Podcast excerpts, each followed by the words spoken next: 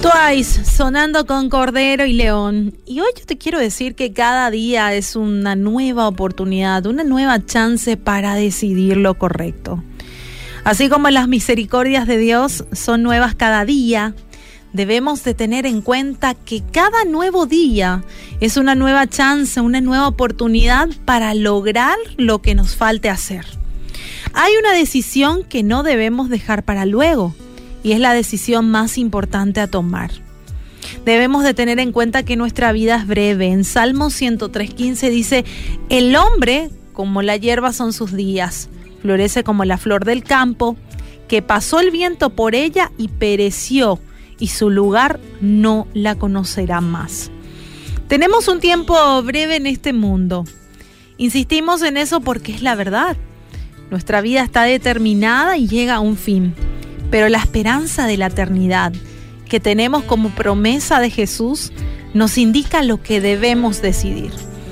En esta vida puede que lleguemos hasta los 40, quizás hasta los 90 años, muchos se van antes, pero es en este tiempo que decidimos dónde y cómo vamos a pasar esa eternidad, por lo que hemos conocido de Jesús. Lo más sensato es querer pasar esa eternidad con Él.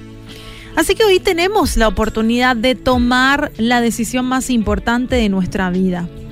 Nuestra vida la pasamos tomando decisiones, así que no esperes para tomar la más importante de todas al último tiempo. Lo único que debes hacer es arrepentirte de todo lo que hayas hecho mal, pedir a Jesús que entre en tu corazón, que perdone tus pecados y te ayude.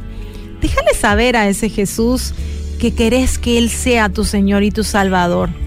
Así en ese día del juicio final será Él quien se presentará por ti y es Él a quien Dios ve y no a ti.